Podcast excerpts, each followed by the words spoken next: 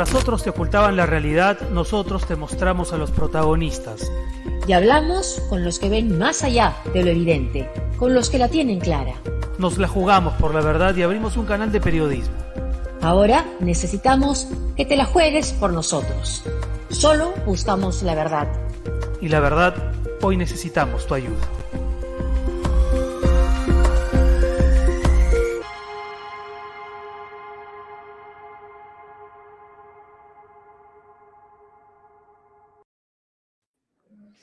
¿Qué tal? ¿Cómo están? Muy buenas noches. Hoy es lunes 25 de octubre. Estamos en vivo. Mi nombre es Renato Cisneros. Y yo soy Josefina Townsend. Y esto es Sálvese quien pueda.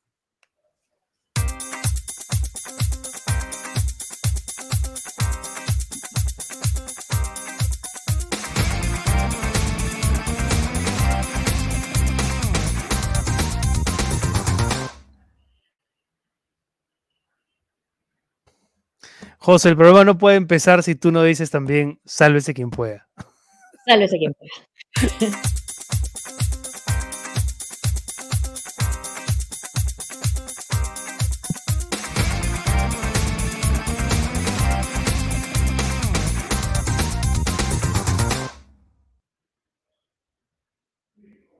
Ahora sí, 7 de la noche con 6 minutos. Estamos en vivo transmitiendo para YouTube, Facebook y Twitch.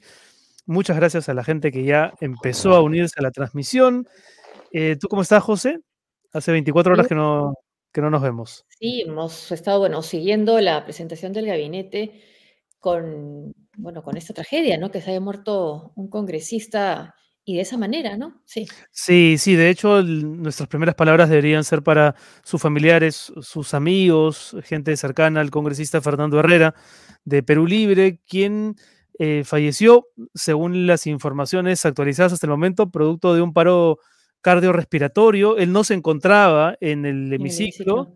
Dos medios distintos indican que se encontraba en el hospital eh, Guillermo Almenara y que había tenido COVID, ¿no? No necesariamente sí, tiene que ver con eso, pero es un dato que no, no está de más comentar ahora. Sí, es congresista de Perú Libre por Tacna, maestro, y eh, bueno, perteneciente a la bancada, obviamente Perú Libre, y ya también, como sucede en estos casos, ya se conoce eh, cuando hay un, congresista que muere, hay un accesitario. En este caso se trata de una accesitaria, ¿no? Sí, y es un, o era un congresista muy cercano a Pedro Castillo, ¿no? De esta facción, esta facción del magisterio, el propio presidente ha, ha comentado, por supuesto, esta tragedia en, en Twitter, eh, muy, muy con, expresiones muy sentidas, ¿no? Eh, me parece que, no sé si tenemos el tweet de Pedro Castillo, pero... ha dicho también que sus restos van a ser llevados a su tierra, ¿no? Y cuando un maestro muere, eh, nunca muere, eso han dicho en los, en los tweets. Ahora, esto por supuesto que tiene consecuencias directas en el desarrollo de, de la sesión de investidura que se venía llevando a cabo. Y ahí, por ejemplo, hay un tema interesante, José, porque se ha, anunciado, Mari Carmen Alba, la presidenta del Congreso, ha anunciado que se va a retomar el próximo martes, el martes 4 de noviembre. Y hay ya algunas voces que discrepan con esa decisión, en el sentido de, bueno, a ver, cuando hay un duelo, lo que, lo que suele ocurrir es que se declara un duelo por tres o cuatro días, ¿no? Que sean diez días podría dar pie a que haya ahí algunos cubileteos, negociaciones para ver qué posición política es la que termina imponiéndose. Es que si seguía en el tono en que estaba, es, no iba, a imponerse el todos contra todos. Sí. Ha sido muy, muy hostil, ¿no? La, la, presentación. Bueno, primero ha estado Guido Bellido ya en su cuenta de Twitter contra eh, Guillermo Berbejo, eh, luego también han llamado felones, un congresista de Perú Libre, a, otros, a quienes están apoyando este, a este gabinete. Eh, habían ataques de, tanto de los grupos de derecha como de la misma bancada de Perú Libre hacia el gabinete. Sí, ¿tú te acuerdas de esa película La Casa de los Cuchillos Voladores? Una película china, me parecía. Eso es Perú Libre hoy, ¿no? Por lo menos si juntamos a la bancada, a los representantes del Ejecutivo. Me pide el tío Soros hacer un paréntesis en, nuestro, en nuestros comentarios de las noticias del día para, por supuesto, eh, no olvidarnos del ritual de saludar a nuestros seguidores, ¿no? que ya están manifestándose deseosos de expresar su, cariñoso saludo. Y agradecer también a nuestro auspiciador en un momento. Carmen Chintaro. Hola, Carmen, ¿qué tal? ¿Qué tal, Carmen? ¿Cómo estás? Bienvenida. Luis Huarcaya, saludos desde, Portland. primera vez que lo voy a ver en vivo. Solo porque estoy lesionado y no puedo entrenar. Allá, o sea, claro, normalmente él a esta hora está entrenando, Y, la lesión lo, le permite vernos en vivo. Grande, muy bien por eso. Juan, gracias. Juan Francisco Sánchez Villarreal, hoy saludos de Piura, hay varios temas para comentar. Sí, sí, sí, sí. Desde Trujillo, no me pierdo ningún programa, pero recién esta vez lo veo en vivo. Gracias, Johan. Yo, Johan, gracias, Coronado. Gracias, Johan. Nos escriben entonces desde, bueno, nos ven, ¿no? Desde Trujillo, desde Piura, desde Sydney también, Roxana María Cátar Núñez. Buenos días y saludos. Buenos días por allá. Buenas noches por aquí, eh, Pamela Pasco. Queridos SQP. Muchas gracias, Pamela. Gracias. Desde Seattle, de los Estados Unidos, Maritza. Gracias por seguirnos, Maritza. Un abrazo, Maritza. Buenas noches, José Renato. Saludos desde Arequipa, desde Ruti. Bueno, atención a la gente de las diferentes regiones porque hoy vamos a estar conversando con eh, un politólogo y dos periodistas eh, precisamente de, regiones. Va a estar con nosotros más adelante Andy Phillips, que ya ha conversado aquí en Sálvese quien pueda sobre otras crisis políticas. Estuvo en agosto, me parece, con nosotros. Él es de Moquegua, vive en Lima y trabaja en una universidad de Apurímac, la Micaela Bastías. También va a estar Liubomir Fernández, periodista de Puno, muy recordado, José, por este incidente con el congresista de Acción Popular Jorge Luis Flores. Sí, que intentó nada menos que chantajearlo. Sí. Sí, sobornarlo ahí, ese video se hizo viral y y, Liubomir, digamos, se hizo más visible eh, a raíz de ese incidente. Y también va a estar con nosotros Noelí Camonte, que es una periodista de Chiclayo, Para, para ver no solamente qué piensan respecto a lo que pueda ocurrir en el Congreso con el tema del voto de confianza o no al gabinete, sino para ver cómo están evaluando ellos el el proceso de este gobierno. Sí. Willy Gomero, saludos desde Newcastle, Australia, y también hace un rato también nos escribió otra seguidora hablando del tema de, los, de, la, de, la situación en Arequipa con el gobernador. Jimena Rebolledo dice, primera vez que los veo en vivo, siempre luego al día siguiente por la mañana. Mira, bastantes personas están diciendo que nos ven en vivo por primera vez. Salud por eso, muy bien. Gracias oportunidad inmejorable para recordarles que ese código QR que está ahí en la esquina derecha de la pantalla es una invitación para que para que apoyen la transmisión de ese. que empiece tu clase, Tania, gracias. Y gracias también a Videnza, Escuela de Gestores, Capital Humano para una gestión pública eficiente. Lanzamos nuestros programas de especialización en políticas públicas, gerencia de servicios en salud y comunicación política. Únete a la comunidad de gestores, formando gestores. Inicio de clases en noviembre. Muchas gracias, Videnza, Escuela de Gestores. Videnciaedg.org. Gracias, Videnza, por acompañarnos aquí en el programa. Seguimos con saludos, un par de saludos más antes de volver con las noticias. Tío Soros, a ver, ¿qué, opinas? Ahí está. Raúl Larrauri González. Eh, looking Flowers. Yo creo que Raúl ve a Jaime Ferraro, ¿ah? también, seguro. Hola Claudia, ¿qué tal? Claudia Soto, ¿cómo estás Claudia? Una fiel seguidora de este programa. Le gusta estar con nosotros. Roxana Figueroa, los veo del Cusco, también es una de las pocas oportunidades de verlos en vivo. Eso, muy bien. Lo que pasa es que hay, yo creo hoy, a diferencia tal vez de otros días, eh, mucha necesidad de información. Hay gente que, no está muy al tanto de lo que está ocurriendo hoy en el Congreso. Repetimos, la sesión se ha suspendido hasta el 4 de noviembre por el eh, lamentable fallecimiento del congresista Fernando Herrera. Y como comentaba José, eh, el tono en el que se venía desarrollando la sesión, la verdad apuntaba para... ¿Para qué? no sé. Bueno, era un tono muy, muy hostil como de, del de la propia bancada de Perú Libre, ¿no? Y bueno, también de los grupos de derecha. Lo que pasa es que cuando uno escucha a el congresista Aguinaga a, criticando la designación de embajadores, particularmente el embajador en Venezuela, uno no puede dejar de acordarse de Víctor Aritomi, ¿no? El mm. cuñado de Alberto Fujimori, que es un prófugo de la justicia peruana, ¿no? Y que fue nombrado por por ese régimen. Entonces, eh, le quita, pues, ¿no? peso o valor seriedad, ¿no? Claro, claro es criticable, por supuesto, lo que ha hecho, pero lo que además llama la atención en el caso de Aguinaga es que dice, si no fuera por la justicia, por la fiscalía que ha hecho su trabajo, estaríamos con este embajador en Venezuela. Pero en ese caso sí reconocen la labor de la justicia, pero cuando se trata de investigaciones, en el caso de Fuerza Popular, no necesariamente tienen esa misma opinión, ¿no? O cuando José Luna pide eh, seriedad. Dice que no le genera confianza claro. este gabinete, ¿no? Entonces, o el almirante Montoya, difícil no acordarse cuando marcó presente, ¿no? Porque fue una, toma, fue, fue, fue una asistencia lo que marcó, ¿no? Este, frente a Vladimiro Montesinos, ¿no? Sí, algunas intervenciones de verdad merecerían, ¿no? Que, los asesores, bueno, claro, nadie, nadie, nadie interviene leyendo algo preparado, pero de verdad que deberían considerar, considerar hacerlo, ¿no? Porque dicen cada disparate o cosas esos, ¿no? Sin la memoria suficiente como para después no quedar como incoherentes. Em, ah, y precisar lo que ayer estábamos comentando los embajadores que habían nombrado, los embajadores políticos, ¿no? Y yo mencioné a eh, José Antonio García Belaunde en Madrid, fue el caso de PPK, que nombró a José Antonio García Belaunde en Madrid cuando ya no, estaba en actividad, ¿no? No fue Alan. Y Alan García eh, nombró como embajadores políticos a José Barba y Rafael Rey. Y eh, fue en el caso de PPK que hizo este, este nombramiento, ¿no? Y otros más, ¿no? A ver, eh, Nancy Estrada saludos, o sigo regularmente también es la primera vez que los veo en directo. Creo que ¿Se han puesto de acuerdo? Sí, sí, sí, sí. en todo caso, saludamos ese, ese acuerdo. Eh, Bellido contra Mendoza, no sé si tenemos el tuit de Bellido en el que eh, arremetió contra la ex candidata presidencial y en teoría socia de este gobierno, o por lo menos de una facción de este gobierno, o por lo menos de Pedro Castillo, ¿no? Y con eh, integrantes en el gabinete, ¿no? En el gabinete Castillo. Exactamente. A ver, vamos a ver si. lo tenemos ahí?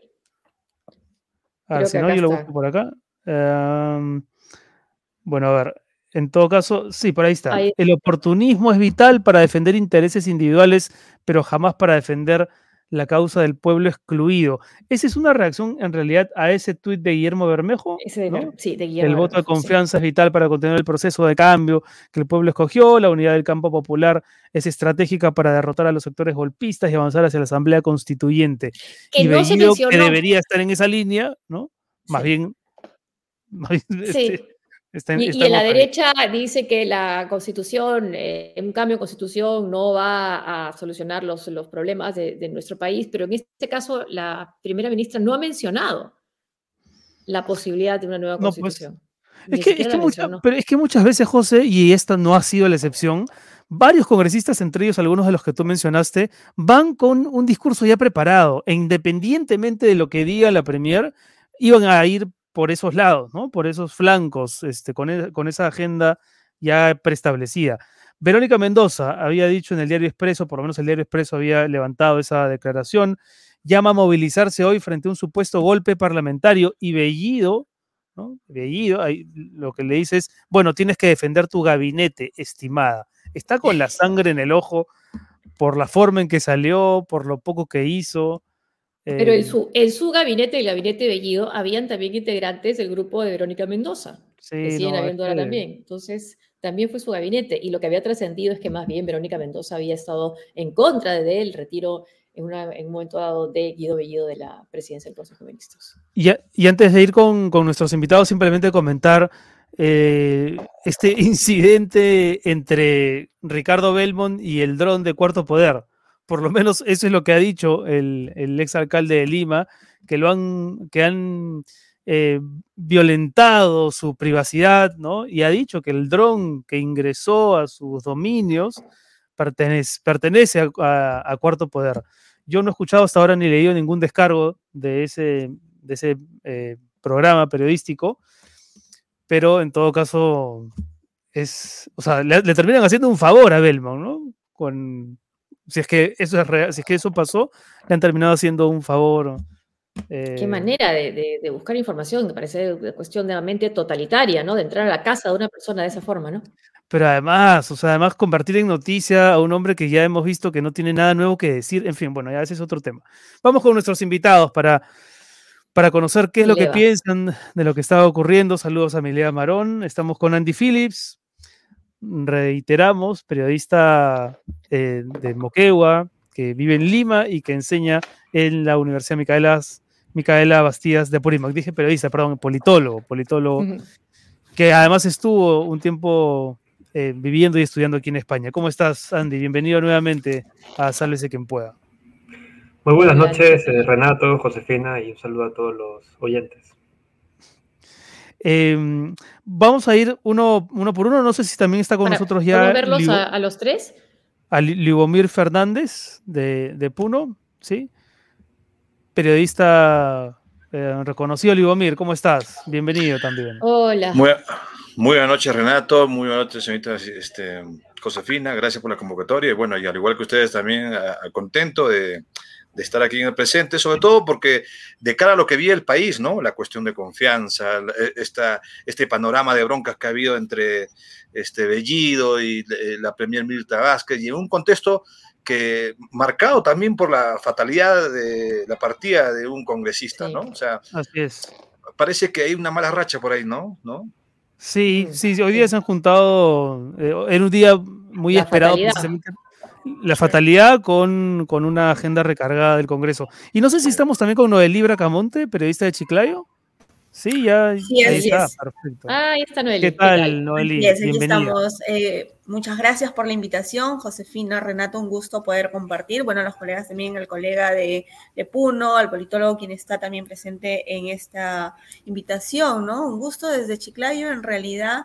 Y bueno, Chiclayo, una de las regiones con mayor corrupción, pero que eh, esperan mucho quizás de este gabinete, aunque con personajes muy cuestionados en realidad, pero yo creo que eh, como chiclayanos esperamos el cambio y esperamos el mm. cambio, si bien es cierto, pues eh, Mirta Vázquez, ¿no? Como que trata de dar un poco más de confianza, de seguridad y tranquilidad, pero a la vez hay muchas cosas que todavía no se definen tan bien o que no se precisan tan bien, ¿no? Entonces creo que, y sobre todo con la suspensión del pleno que se ha dado por el fallecimiento de este congresista Portagna, bueno, en realidad vamos a ver qué es lo que sucede. Hasta el 4 de noviembre quizás precisa, quizás eh, Noelí, empezar contigo cuando dices que hay cosas que no se, no se precisan todavía, que no se precisan bien. ¿A qué, a qué te refieres? Sí, mira, eh, iniciando porque eh, la Premier hablaba un poco más de eh, el canon minero, ¿no? Pero como que por ahí faltaba quizás reforzar un poco más porque sus propuestas como que no estaban quizás muy claras para, para muchos de nosotros, ¿no? Y es algo que a diferencia de este señor, de Guido Bellido, ¿no? Él, por tener quizás ese lado, esas, esas regiones, ¿no? Tener más allegada a Cusco, ¿no? Como un poco que él daba un poco más de calma, pero sin embargo, nosotros queremos escuchar un poco... Que daba más calma Bellido, ¿te parece? Guido Bellido. Bellido daba como que más calma, pero ¿por qué? Porque era Cusco, ¿no? Parte de las regiones que ellos tienen. Pero aunque tampoco convencía mucho en realidad, pero a, esa, a las personas que viven en Cusco, en Puno, y sabemos perfectamente que él tenía mucha más aceptación en esas zonas. A ver, vamos a, vamos a trasladarle, vamos a trasladarle ese comentario a, a, Libomir precisamente para ver si cómo, cómo, cómo, ha vivido él esa transición del gabinete Bellido en Puno y cómo ha reaccionado Puno al cambio de gabinete, si lo ha sentido como una buena señal o una, o una mala señal. Bueno, yo primero tengo que decirles que Puno es una región todavía de reivindicaciones inconclusas, ¿no? históricas. Eh, eh, a diferencia de, cómo lo ven en Lima, ha Bellido en Puno, en su última visita que hubo aquí en la cuenca de Mayo, en la provincia de Melgar, eh, lo recibieron bien y en la cuenca de Ramis, en donde hay también contaminación por la minería y, informal, ilegal, han, lo han recibido entre 5.000 y 7.000 personas. Algo que no he visto con otros, este, digamos, premieres de otros gobiernos, ¿no? Entonces, Bellido era ese personaje que cabía este, en ese ímpetu reivindicador que tiene Puno. ¿Y, por qué ese ímpetu reivindicador? Porque el altiplano puneño, Cusco, Arequipa, somos la región del sur en donde, por ejemplo, eh, por esas paradojas de la vida, no tenemos gas, ¿no es cierto? Pero los puneños, por ejemplo, este, el, el, el, un poquito el arquipeño, no tanto el, el cusqueño sí, pero más su, fija, su, su, mira su, su, mirada hacia Camisea, pero los puneños miramos a, a Bolivia. Por ejemplo, tú cruzas la frontera y tienen gas, en do, gas natural en domicilio y el costo promedio del, del consumo de gases oscila entre 15 soles, 20 soles. Acá no, tienes que pagar 50, casi ya 50 soles por un balón de gas. Entonces la gente dice, oye, ¿qué pasa? O sea, entonces ese perfil de, reivindica, de reivindicador, ese, ese, hombre de ese premier de lucha, eh, lo, lo, encarnaba bien, Bellido. Y además porque congeniaba con el quechua muy bien con las poblaciones rurales, ¿no? Y además que también Bellido estuvo por Puno, cuando era estudiante, estuvo en las, mm. estas reuniones universitarias, eh, nunca ha sido ajeno a Puno, porque Puno, entre Puno, Cusco, Puno, Arequipa, nos distancia solamente cinco o seis horas. De tal manera que yo pienso que a diferencia de la capital, en el interior del país y particularmente en el sur, era una figura reivindicativa. Y no olvidemos que en el sur, más del 80% votó por sí. Bellido. Pero, bueno, votó por Pedro Castillo. ¿Crees que ya Pedro Castillo perdón, ya no, perdón, ya no perdón, tiene esa, ese papel reivindicador, de reivindicación?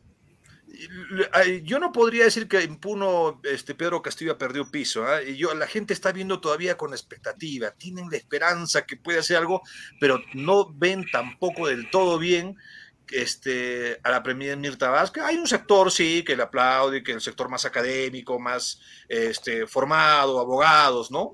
Pero la, ciudadanía, digamos, que exige cambios, que quiere cambios concretos, rápidos, eh, en, el, en, el, corto plazo, este, están esperando todavía que las cosas se tengan que hmm. hacer por determinaciones es... del gobierno, antes, digamos, que por acuerdos, ¿no?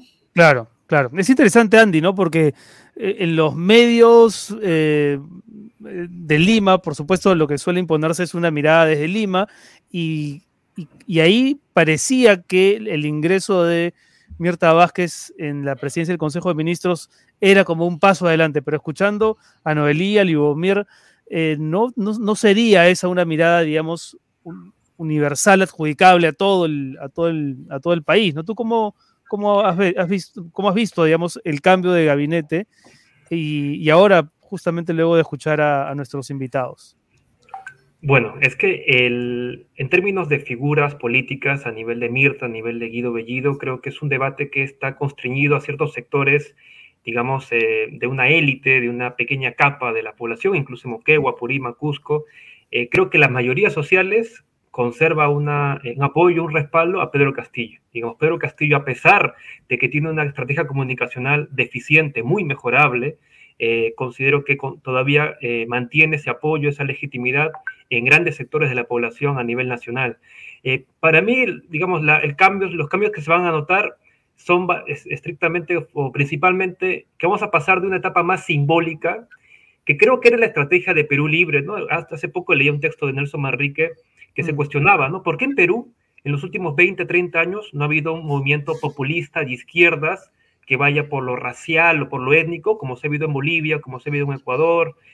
Entonces, creo que esa, esa, esa estrategia, eh, esa carta, esa, ese marco de comunicacional fue un intento, eh, fue, se intentó con Bellido y creo que en algunos momentos como se, se ex, explotó un poco de esta, esta eh, sí. desigualdad entre ¿no? el centro y la periferia, ¿no? Mm. los limeños ¿no? y, los, y, los, y las mayorías mestizas, cholas. ¿no? Entonces, eh, el andino versus el, el, citadino, ¿no? Creo que ese, ese, papel de Bellido lo hizo muy bien en términos de generar, digamos, eh, contradicciones de clase, contradicciones de centro-periferia. Mm. Pero eh, creo que eh, la falta de experiencia, ¿no?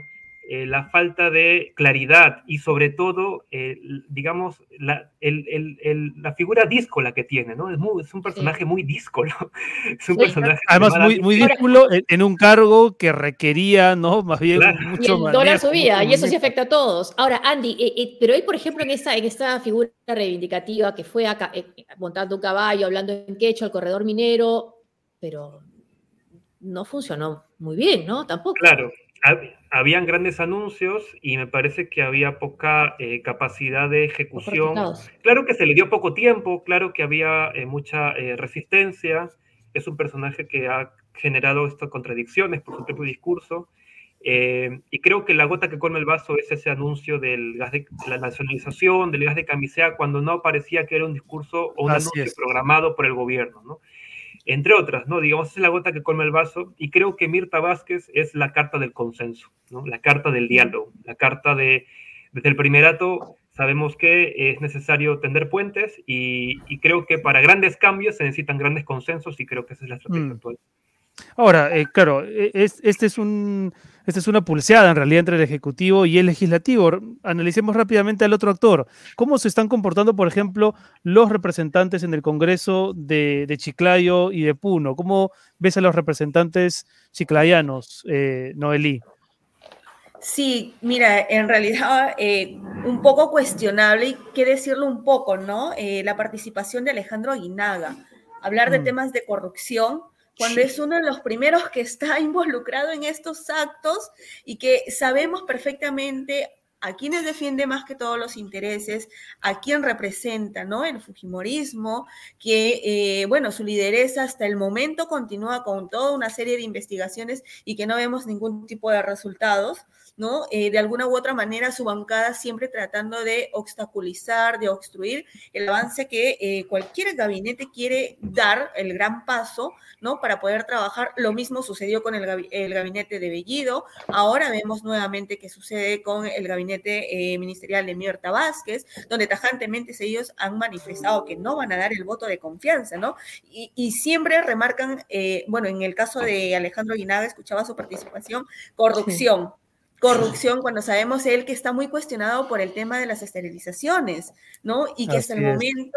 Y, que, el vacuna gay. Y el, vacuna gay. El vacuna gay también, ¿no? Donde él estaba y simplemente él se defendía porque decía que eh, pertenecía a no sé eh, a qué entidad, pero que él no había cometido ninguna infracción, como todos los que eh, manifestaban lo mismo, ¿no? Con la finalidad de poder defenderse. Pero, por ejemplo, la participación que Alejandro Guinaga en su última semana de representación que ha tenido aquí en nuestra región Lambayeque, que ha sido hasta la semana pasada, ¿no? más que todo ellos vienen y hacen promesas y es lo típico de todos los representantes que tenemos, por ejemplo, aquí en Lambayeque, y que toman, por ejemplo, eh, Chiclayo eh, tiene un gran problema y que hace poco, hace tres días, el sábado, perdón, se ha oficializado, por ejemplo, en el peruano, un decreto de urgencia, en un estado de emergencia, porque el colapso de desagües se da en diferentes puntos de la región. Principalmente ahora estamos en un estado de emergencia por 60 días, tanto para Chiclayo como el distrito de José Leonardo Ortiz, ¿no? Entonces ahora son tres congresistas los quienes envían constantemente su misma nota de prensa indicando yo la gestioné, yo la gestioné y yo la gestioné y por mí se hizo, ¿no? Entonces disputar creo que eso, quién la hizo, quién no la hizo, no va sino que aquí se tiene que ver que en realidad ellos como parlamentarios, como representantes de cada región, pues demuestren que van a trabajar por ello y, dejar un poco el yoísmo, ¿no? Yo lo hice, yo lo gestioné, yo me presenté con el ministro de Vivienda. ¿En, qué, bancadas están los otros representantes de Chiclayo, además de Aguinaga? Tenemos, por ejemplo, a Marlene Portero eh, por Acción Popular, tenemos a María Acuña por Alianza para el Progreso, a la señora Jessica Córdoba por eh, el partido de mm, Rafael López Aliaga, ¿no? Y bueno, Alejandro Aguinaga, Alejandro Aguinaga por la Fuerza Popular, en realidad, ¿no? Que él, en realidad, cada visita que él, de las pocas visitas que todavía viene realizando a Lambayeque, por ejemplo, hay un mucho rechazo hacia él, mucho rechazo y sobre todo por temas azucareros más que todo. Se reunió hace poco eh, con un gremio de azucareros junto a la congresista Jessica Córdoba donde poco más y se van a las agresiones contra el congresista. Es más, el congresista perdió los papeles totalmente, ¿no? Empezó a gritar, hubieron intercambios de palabra con representantes de azucareros, quienes buscan también de alguna u otra manera la solución, porque las azucareras aquí en Lambayeque están totalmente en quiebra sufren, eh, están a faltas de pago, sus pagos son de 100, de 200 soles, se les debe 52 quincenas, eh, en fin, ¿no? Entonces, hasta la fecha continuamos con esa misma, sí, 52 quincenas, Renato, aunque parezca increíble, y es el caso de la agroindustria Pucalá, por ejemplo, ¿no? Donde hay muchos grupos de poder. En Tumán, Pomalca, eh, en Tumán estuvo el grupo Viedo y que sabemos perfectamente, ¿no? La, todo este cuestionamiento que se tiene y es ahí donde va, por ejemplo, también un poco el cuestionamiento que ahora tiene el actual ministro del Interior, Luis Barranzuela, ¿no? Que él está, cuestion, está siendo cuestionado por el tema donde eh, presuntamente ha recibido pagos indebidos por parte de un gremio de la empresa azucarera Tumán, ¿no? Y que ya, ya, ya, el, el, panorama, el panorama que pintas, Noelí, este, habla de una, digamos, de una agenda urgente solamente para la, la región Lambayeque que parece ninguna fuerza política está atacando, ¿no? Y una región tan golpeada por el COVID, ¿no? Además, Exacto, además. Lambayeque sí, ha sido muy golpeada por el COVID. Antes de pedirle a, antes de pedirle a Lubomir eh, que nos cuente cómo, cómo van los representantes de Puno, simplemente me pide el tío Soros recordarle a nuestros seguidores que este es, este es el teléfono o estos son los teléfonos para plinear y. ¿Cuál es la otra? ¿Cuál es la otra, yapear, José? yapear. Y yapear. Vamos a ponerlo, sería interesante que justo en este momento aparezcan para no estar. Ah, ahí están, ¿no? Sí. Ahí, ahí está. La veo dio rapidito para seguir con la conversación. 992-712-404, PLIN, YAPE 9278-70618. Y recuerden que pueden hacerse suscriptores premium del canal de YouTube.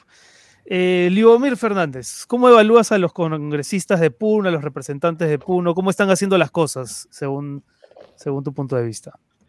Bueno, yo pienso que ya han empezado, ya han, ya han, advertido de cómo van a terminar, ¿no? O sea, tenemos a un congresista, Flavio Cruz, que, que, que pertenece a la bancada de Perú Libre, que más destaca por enviar saludos a través de su cuenta de Facebook que, digamos, tomar acciones concretas.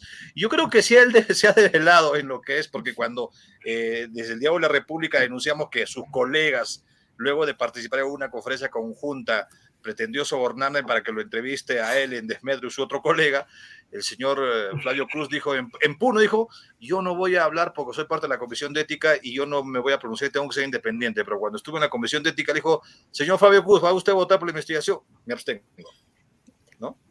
Y ese más o menos es el perfil de los congresistas, ¿no? De los congresistas. Hay otros dos congresistas, el señor Oscar Sea por, también por Perú Libre y el señor uh, Roosevelt Quispe, que digamos como que mm, más están entretenidos en cómo copan el aparato público a través de las designaciones de cargo, ¿no? Y hay, hay un congresista por, bueno, Jorge Luis Flores Ancachi, que ya sabemos por, por qué ha sido, se ha hecho conocido. Y tenemos a Carlos Ceballos, que, digamos, se podría decir que es el, eh, el, el parlamentario que de alguna otra manera quiere dar, darle presencia al, al, este, a la bancada de Puno, pero como que su renuncia a Acción Popular dentro de la bancada parlamentaria también un poco como que lo desdibuja, lo pone mal, ¿no? Mm. Tanto mm. más que eh, han sido elegidos por arrastre por Johnny Lescano, ¿no? De tal manera yo pienso que, sí, sí, o sea, de tal manera que veo que el problema no solamente de Puno, de Piura y otras regiones del país, es porque hay que verlo en mayor perspectiva. Y la mayor perspectiva es que los, este, la descentralización no ha funcionado y, en vez de ser partidos, lo que en la práctica, eh, la práctica lo que ha habido son este, grupos, planes familiares de amigos que han tomado el poder los gobiernos regionales y han hecho un festín. Hace hoy día hemos revelado en la República que hay una familiaridad entre una señora que ha, ha, estado al frente de la licitación del hospital más importante de Puno, Manuel Núñez Butrón, por más de 300 millones de soles, y tiene una familiar consanguínea con la esposa del gobernador, Agustín Luque. Este, y bueno, lo, que ha pasado en Arequipa, ¿no? Lo que ha pasado en Arequipa, lo, que, ha pasado antes en Junín, ¿no? Lo que pasó antes en Ancash, sí. En Ancash. O sea, eso revela de que eh, la política este, se ha mercadeado en las regiones, hablo de Puno, que lo conozco, he cubierto años, gobiernos regionales, no hay una política realmente de cambiar a partir de un concepto ideológico, no, no lo hay. Son grupos que aparecen para la selección, ¿no? Eh, aparecen en las elecciones y veo que y, hay un factor muy determinante. Como han logrado entender que las cosas se solucionan todo en el mercado y no hay ideas, causas, motivación por qué luchar, entonces lo que han hecho los, los empresarios han ingresado a la política, pero no para sumar, sino para financiar y después de financiar cobrarse. Y entonces la corrupción empieza por ahí. Entonces, eh, yo creo de que eso tiene que obligar a vernos que hay cosas que tienen que, que, cambiar desde el Congreso, desde el Parlamento. Estoy convencido que tiene que haber una, más allá de los conceptos de la descentralización, que la autonomía de los gobiernos regionales, el caso de Arequipa, tiene que advertir que tiene que haber una norma que diga que además de respetar la autonomía de los gobiernos regionales, en casos de corrupción tienen que intervenir los gobiernos regionales, porque se han convertido, mira, Ancash, Ancash han intervenido porque lo han matado a Ezequiel Nolasco, ¿no es cierto? porque si no lo mataban, no, no pasaba nada, ¿no? Y, lo mismo está pasando en estos momentos. Es más fácil vacar a un presidente que a un gobernador regional. Sí, pues, sí, sí. bueno, justo, justo, justo, ese tema es interesante pues, y, le quería trasladar la pregunta a, Andy, porque, claro, yo escucho a, a, a Noelí, a Libomir, y pienso que el, al costado de esas agendas tan pendientes en, en, estas regiones como en otras, de pronto la discusión sobre la vacancia Castillo parece tan menor, tan ridícula, tan mm. poca cosa, eh, cuando hay todo un país con estas necesidades que nos, nos están contando, ¿no? ¿Tú, tú cómo, cómo ves ese tema? Bueno, quería acotar en relación a lo que decía el, amigo periodista de Puno, y es que efectivamente en el Perú, en la gran mayoría de regiones, lo que tenemos es eh, candidatos que mayoría, en la mayor parte de veces son empresarios que reúnen amigos, financistas, un amigo pues se pone a la inscripción porque es del partido tal, pero la visión del gobierno local, del gobierno regional, es un medio de acumulación de capital, tanto económico como político, para dar un salto. Un salto a nivel de negocio o un salto a nivel político. Y ese es el esquema clásico en el que sufrimos eh, en regiones desde hace varios años y en el que, eh, bueno, consecuentemente también hay investigaciones eh, por todo el Perú. Hay muchísimos alcaldes y gobiernos regionales investigados y sentenciados. El, el, más icónico es el de, el, el, de Huaraz, el de Ancash, con, digamos, un esquema de narcotráfico, crimen organizado, etc. Entonces, bueno, efectivamente, yo creo que hace un mes que también vine para comentar la toma de, digamos, la cuestión de confianza del gabinete Bellido. Decíamos que es, venimos de un, tenemos, claro, a ver, venimos de una época, ¿no? En la cual han pasado cosas muy graves, muy serias, ¿no? Muy, no quiero ponerme historicista, pero es que aparte de los cinco presidentes en cuatro años, etcétera, eh, venimos de que hace menos de un año, ¿no? Eh, hemos tenido aquí en, la, en, la, en el centro de Lima una, eh, una movilización social que tomó forma incluso de, de barricadas, ¿no? En, la, en Girón Lampa con, con Abancay. Eh, o sea, y tenemos un contexto sudamericano también que contribuye a pensar de que vivimos un momento de, de crisis del, del, todo, ¿no? De, de, las, de los sentidos comunes, del Estado, de la política. Mm. Eh, yo quiero acotar algo. Eh, cuando a veces hablo con colegas, incluso con personas con mucha experiencia en esto y me comentan, ¿no, Andy? Esto, de verdad, si este sale mal a la izquierda, es el fin de la izquierda, me dicen, ¿no? Así como, como con, a veces con deseo y a veces con, con dolor. Yo les digo, bueno, yo creo que no es el fin de la izquierda si sale mal esto, ¿no? Es el fin de la política, es el fin del Estado, al menos una, entramos en un momento de, de crisis, de cuestionamiento muy profundo. Lo que pasó en noviembre es un aviso, no podemos ni siquiera de medios de comunicación, por ejemplo, hablar de vacancia. ¿Qué vacancia? No hay figura de vacancia. Lo que estamos hablando es de un golpe. Eh, mm. no se justifica la figura de vacancia porque no hay justificación legal. Lo que, lo que están acudiendo es una figura alegal. Eh, entonces es muy peligroso también entrar a un esquema, ¿no? De, o sea, hay que tener una posición, yo creo, esta es mi posición personal, pero radicalmente en contra de una posible, eh, digamos, reversión de la voluntad popular eh, manifestada en abril eh, de este año. ¿no? Me parece peligrosísimo por lo que vimos y vivimos en noviembre, sobre todo aquellos jóvenes que marchamos en las calles. Porque, y lo hemos visto en Colombia, ¿no? con centenares de heridos y muertos, lo hemos visto en Chile un año antes, ¿no? con miles de, heridos. Entonces, eh, creo que estamos, y, y, creo que mis colegas periodistas, mis amigos periodistas podrán también, sobre todo en el sur, que me parece que la situación es un poco más aguda, ¿no? Decirnos hasta qué punto, digamos, existe una una insatisfacción, un hartazgo que, que puede explotar no tanto por una, eh, digamos, eh, no, expectativas no cumplidas del gobierno, sino que, que es pronto para decirlo, sino por una eh, estrategia golpista que podría dejarnos un país en, en digamos, en, en, ascuas, ¿no? No sé uh -huh. qué, qué, a quién representa Mari Carmen Alba, ¿no? No sé qué harían los puneños, los cusqueños, los apurimeños, los moqueguandas, los arequipeños, si esto sucede. Entonces, creo que efectivamente hay que eh, tener vigilante, exigir al gobierno, pero también mucho cuidado y, y mucha, eh, digamos, rechazo total al, a una posible estrategia de, o de golpe. No, no sé si Renato me permites, yo acotando lo que dice, eh, eh, yo lo único que puedo advertir es que como hay una sintonía, no hay una sintonía entre las regiones y la capital por su propia dinámica local, lo que está pasando en el país es que la política cada vez está más radicalizando. Si analizamos las elecciones, eh, para su momento, Toledo era radical. ¿ah? Hemos, llegado hasta, hasta, hemos llegado hasta Humala. ¿no es cierto? las cosas con Humala no funcionaban, ni en, ni en Lima ni en, ni en, el interior del país. Entonces ha habido algo más radical, porque la, digamos, la posición política de izquierda más moderada lo personificaba Verónica Mendoza. La gente no ha querido. Entonces se ha radicalizado un poco más, apegándose a Perú, bueno, a Pedro Castillo a través de Perú Libre. Y entonces no me sorprendería que después este, sea alguien más duro que Antauro. ¿ah? y entonces... O, claro, pues, o, extrema derecha también. Claro, porque, porque es, que, es que como la política no está demostrando que es capaz de solucionar las cosas, entonces la gente está buscando cosas mucho más radicales. Y este cambio se ha buscado a través de las urnas, ¿no? Y entonces, ¿cómo responder? Y no vaya a ser que con el tiempo la gente empiece a asumir de que las cosas ya no se hacen con elecciones, ¿ah? Mm. ¿Ah? Porque yo creo que ese es el momento en su momento, bueno, ese es el mensaje que dio en su momento Antauro, se reveló en armas. Pero, pero sí, pero es verdad, tanto así que la palabra golpe, que debería estar proscrita de la conversación del día a día, por lo menos en un entorno democrático, de pronto ha adquirido una familiaridad casi tanto como vacancia, ¿no? Como, sí, eh, ¿tú querías preguntar algo a, a, Noelí, creo, José?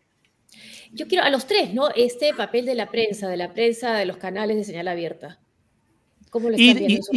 y, de cómo está funcionando la prensa regional, ¿no? Porque también se decía, se decía que estaba siendo progobiernista. A ver, cuéntanos, por favor, eh, Noelí, ¿cómo lo ves tú en, la región Lambayeque? Mira, eh, más que todo aquí en Lambayeque eh, somos, habemos corresponsales, ¿no? Que vamos para medios nacionales, como que también hay los medios locales. Entonces, eh, hemos visto todo este panorama en realidad de, del proceso electoral, he tenido la oportunidad de cubrir la segunda vuelta de las elecciones, bueno, viajar hasta Tacabamba, ¿no? Eh, seguir al presidente Castillo en diferentes viajes que ha realizado en su lugar de origen, lo que es en Tacabamba, en Chugur, en el mismo Chota, pero la actitud, por ejemplo, que él continúa demostrando es un poco reacia a los medios de comunicación.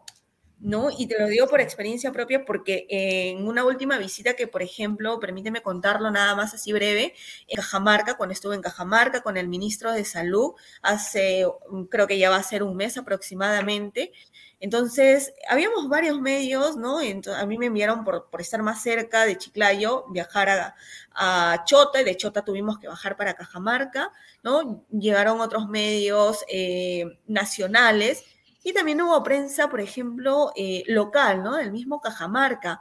Entonces, cuando hacemos la rueda de preguntas, por supuesto que eh, hemos tenido la oportunidad de que siempre el ministro o el presidente atienda a, atienda a todos, ¿no? Por lo menos nos, tome, tome, la molestia de responder a cada periodista, pero lo que él nos hizo, eh, y lo consideramos un poco descortés de su parte, porque ignoraba nuestras preguntas y solo se concentró a responder los seis minutos exactos, seis minutos exactos a un periodista eh, de un medio local, de una radio local de Cajamarca, ¿no? Entonces nosotros nos mirábamos, nos quedábamos sorprendidos y decíamos, ¿en qué momento nos toman Que, que no era precisamente muy crítico, me animo a especular. no, precisamente él no era muy crítico, ¿no? Entonces como que lo tuteaba, le decía, oye, Pedrito, ¿te acuerdas de mí en, tal lugar cuando nos encontrábamos? Sí, hermanos, entonces nosotros, eh, pero presidente, ¿no? Y estábamos con temas en real, realmente justo porque no se, no se definía qué se iba a hacer con el cuerpo de Abimael Guzmán, ¿no? Este genocida. Mm. Entonces necesitábamos tener algo del presidente y éramos incisivos, ¿no? Teníamos todo esto. Eh, había tantos temas en realidad porque él nos pueda responder como mandatario, pero simplemente le atinó a ignorarnos a todos, ¿no? Entonces, bueno, y una de las preguntas precisamente que le hace este periodista eh, de este medio local, de una radio local de Cajamarca, era que si con todo el discurso que él da acaba el odio a la prensa. ¿No? Entonces él dice, pero yo no tengo odio a la prensa, todo está en que nos ordene, en que los ordenemos y ya está, ¿no? Entonces, indiferencia. Ahora, no, eh, el, tema que planteaba Andy, ¿tú, ¿tú cómo crees que reaccionaría la gente en Chiclayo? cómo reaccionó en noviembre, no, no, no lo recuerdo ahora mismo, ante una avanzada. enormes. Hay, una, imagen. Sí. ¿Y, qué, crees que pasaría si es que hay una, una, avanzada de la derecha más radical promoviendo la idea de la vacancia? ¿no? Mira, en Chiclayo, hoy justamente se ha dado, se ha promovido una movilización. Pero lo que pasa es que aquí en Chiclayo mm, ya no se ve hace mucho tiempo, la verdad, unas muy buenas movilizaciones donde congregaba a más de mil personas, ¿no? Eh, ya no, ya no vemos eso. Entonces, la última, vez? Se vio, la última vez que se vio fue cuando estaba la manifestación muy fuerte por Merino, ¿no? Fue ahí cuando el Chiclayo se levantó y congregó a un aproximado de 2.000, 3.000 personas. Desde esa fecha hasta la de hoy no se ve. Por ejemplo, la movilización del día de hoy para eh, en contra ¿no? de una posible vacancia presidencial solo ha congregado a un promedio de 70, 80 personas, no más. ¿no? Entonces, em, Chiclayo de por sí es muy poco en realidad de participar de este tipo de movilizaciones. Yo creo que Chiclayo, eh, por lo mismo que somos una región y me apena quizás decirlo como chiclayana, somos una región muy corrupta, estamos en el tercer lugar en corrupción nosotros aquí. ¿no? Y es que hemos tenido tantos malos gobernantes. Hace poco, ¿no? El gobernador regional, el ex gobernador regional. El alcalde también, también, también fue detenido, exalcaldes de Chiclayo, dos exalcaldes, ¿no? Y que va el tercero, este, si las investigaciones continúan, la verdad, porque está tan cuestionado también este alcalde. Entonces, nosotros ya no vemos y tampoco no hay mucha participación de la ciudadanía. Yo creo que aquí Chiclayo se ha cansado de falsas promesas, se ha cansado de que eh, los políticos sean los típicos de, de quienes solamente te prometen, te ofrecen tal cosa, eh, los, por, todo tipo de políticos, ¿no? Y al final no cumplen, no cumplen. Y lo tenemos como claro ejemplo lo que pasó con, con los eh, ministros anteriores, ¿no? Eh, congresistas parlamentarios anteriores, como por ejemplo, que nunca hizo nada por Lambayeque. Verdad, verdad, qué, mal, recuerdo. sí, un muy mal recuerdo, la verdad, ¿no? Eh, Ligomir, un poco la pregunta de Josefina respecto del comportamiento de la prensa, ¿cómo lo evalúas tú y y cómo está funcionando o no eh, la, prensa regional. Bueno, la prensa regional, en el caso de Puno, eh, en los últimos años ha mejorado bastante. Hay una, ahora el ejercicio periodístico descansa sobre todo en gran eh, parte en egresados de la carrera de comunicación de la Universidad Nacional del Altiplano, pero que, digamos, no, no tiene el matiz ni, ni, ni, la fuerza que a veces le dan con todas sus condiciones los medios nacionales, ¿no? Pero también eso ha hecho que también eh, los medios tengan sus propias particularidades. En el caso de Puno, la mayoría de medios responde o tienen un vínculo con algún político o están vinculados a alguien que sale de esas canteras para hacer política. Eh, el, eh, Hernán Fuentes tenía su radio. Mauricio Rodríguez, que mm. se fue gobernador regional, tiene una radio regional a través del IDEL, mm. Ideal, ¿no? Em, eh, y bueno, y hay gente eh, que ejerce actualmente la alcaldía Juliaca, por ejemplo, también ha ejercido el periodismo. No sé si sea el, paso a veces que se tiene que, hacer cuando alguien conoce un background, digamos, de realidades. Es como el periodista que puede terminar escritor o el escritor periodista, ¿no es cierto?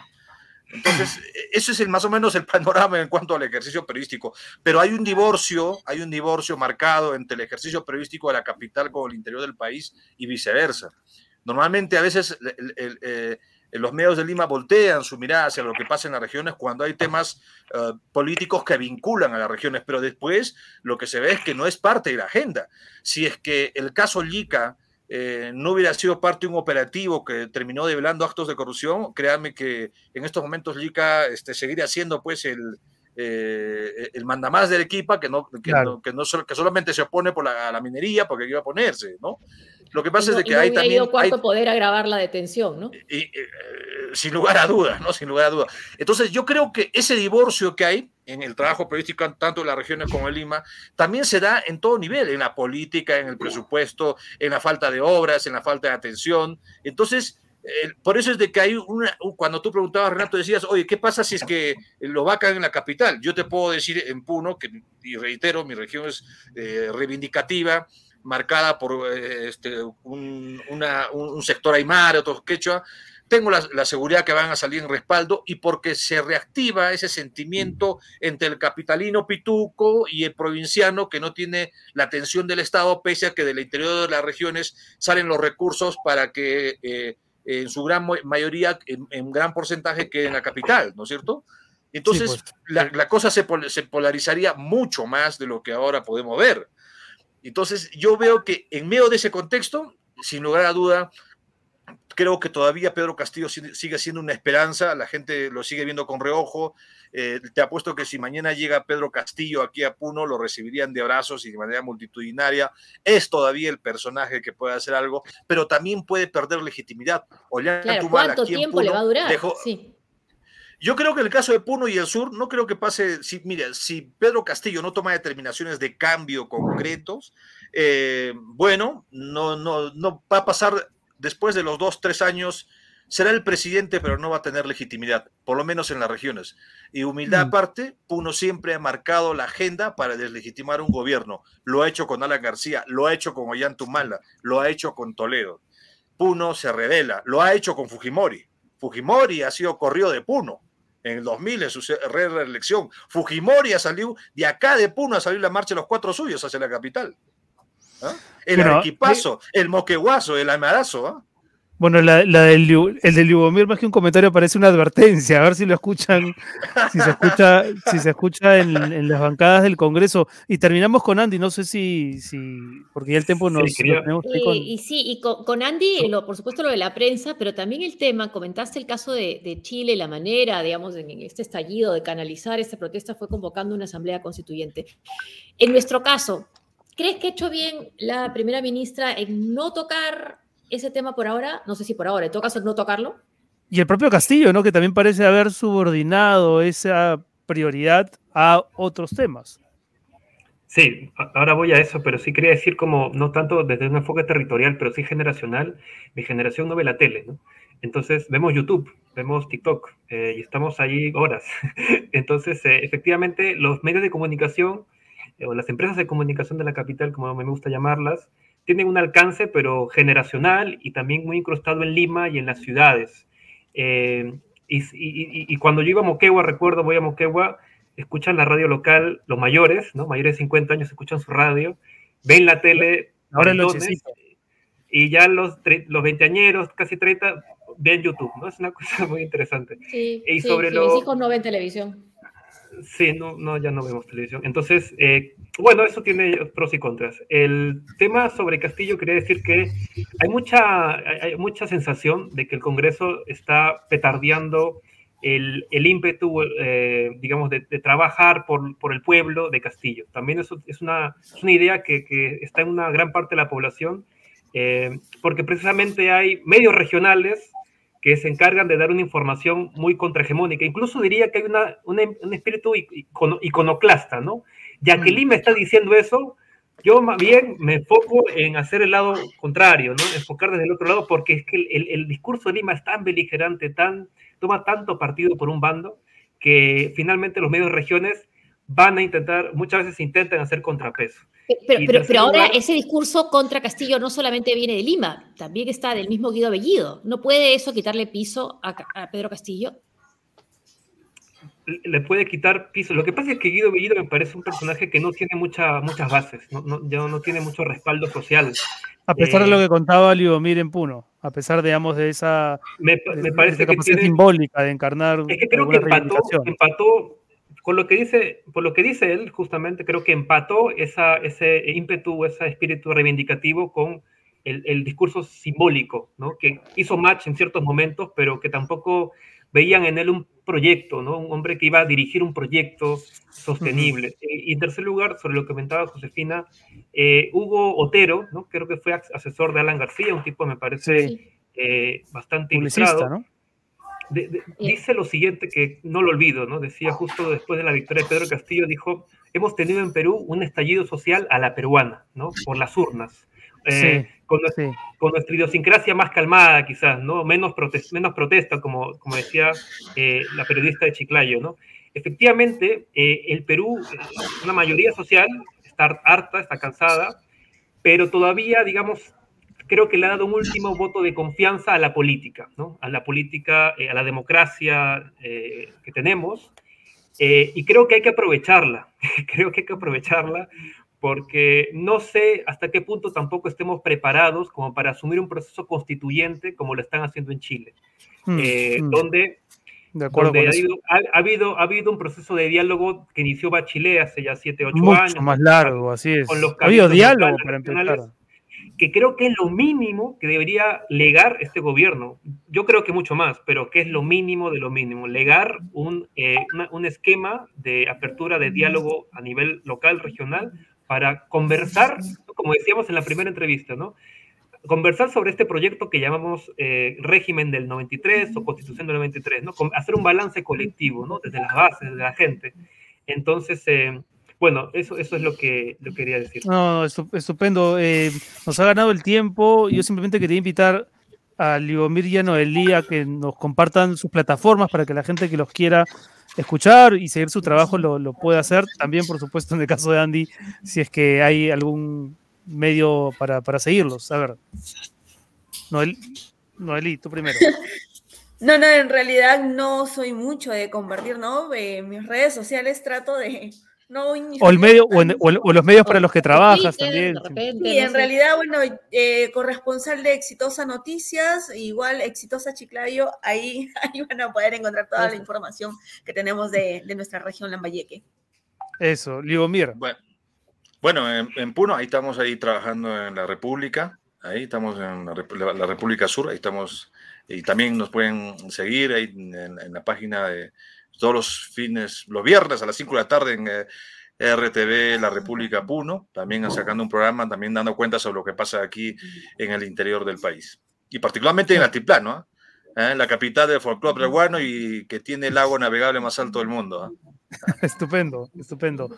Andy, bueno, en mis redes sociales siempre estoy como Andy, P-H-I-Z-E, Andy Fice, que son las primeras sílabas de mis apellidos. Eh, y también dirijo una revista sobre relaciones internacionales que se llama United Explanations, donde muchos eh, brillantes académicos jóvenes publican sobre la realidad internacional y a veces organizamos foros sobre, eh, digamos, asuntos internacionales. También los invito a seguir. Muchas gracias por la invitación esta noche. Muchas gracias a los tres. Sí, muy de verdad que gracias. Muchas gracias. Muchas gracias. Saludos. Hasta punto ya, Chiclayo. Hasta pronto. Hasta pronto Abrazos. No, y, como, y, como, y como decían nuestros invitados, José, ¿no? a veces buscamos a los periodistas regionales cuando hay un conflicto social, un estallido, un, un crimen, un caso de corrupción ya demasiado escandaloso. No, ahora lo queríamos hacer también, entre otras cosas, porque porque sí, pues se, nota, se siente una aplastante agenda a veces de los medios de Lima, que lo único que logra es invisibilizar a ese país que pugna por, por también decir aquí estoy, estos son mis problemas y estas, estas son las cosas que siento y pienso, ¿no? Sí, nos está sugiriendo que los invitemos más seguido. sí. sí, Hernán Basto dice muy buen programa el de hoy para que la prensa televisiva aprenda que es descentralizar la noticia. Patricia Garrido, muchas gracias, por los saludos. A ver, tío Soros, ¿algo más o ya? Son las 8, ya nos toca irnos. Agradecer a Videnza. Sí, a Videnza, justo ahí nos iba a llamar la atención. Sí. Es nuestro auspiciador, Videnza Escuela de Gestores, Capital Humano para una Gestión Pública Eficiente. Lanzamos nuestros programas de especialización en políticas públicas, gerencia de servicios en salud y comunicación política. Únete a la comunidad de gestores, formando gestores, inicio de clases en noviembre. Muchas gracias, Videnza, Escuela de Gestores. www.videnzaedg.org. Gracias, Videnza, por estar aquí en Sálvese quien pueda. Como están también los que nos siguen, los que nos van a seguir, porque estoy seguro de que va a suscribirse mucho más gente a nuestro canal de YouTube. Suscríbanse, denle clic a la campanita para que sepan cuando hay material nuevo. Vuélvanse suscriptores premium del canal y también pueden ser Patreons, por supuesto, de esta plataforma. Ahí está, patreon.com slash sqppe. ¿Qué más, tío Soros? Que ibas a decir algo. Entró el tío Soros ahí. A, ver. No, agradecer a la gente que nos ha seguido el día de hoy y invitarlos a, suscribirse, eso. Por Sao Paulo anda un poco... Anda Caín, anda un poco Caín. Sí, sí, estamos aguja. Muy bien. Bueno, más directo imposible. Muchas gracias a todos. Gracias. Nos encontramos el miércoles, que tenemos Nos un estupendo el programa. miércoles. Gracias por seguirnos. Chao, Renato.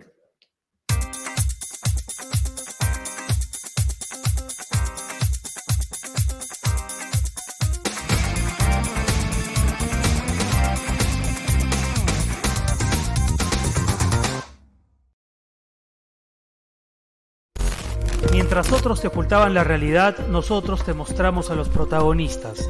Y hablamos con los que ven más allá de lo evidente, con los que la tienen clara. Nos la jugamos por la verdad y abrimos un canal de periodismo. Ahora necesitamos que te la juegues por nosotros. Solo buscamos la verdad. Y la verdad, hoy necesitamos tu ayuda.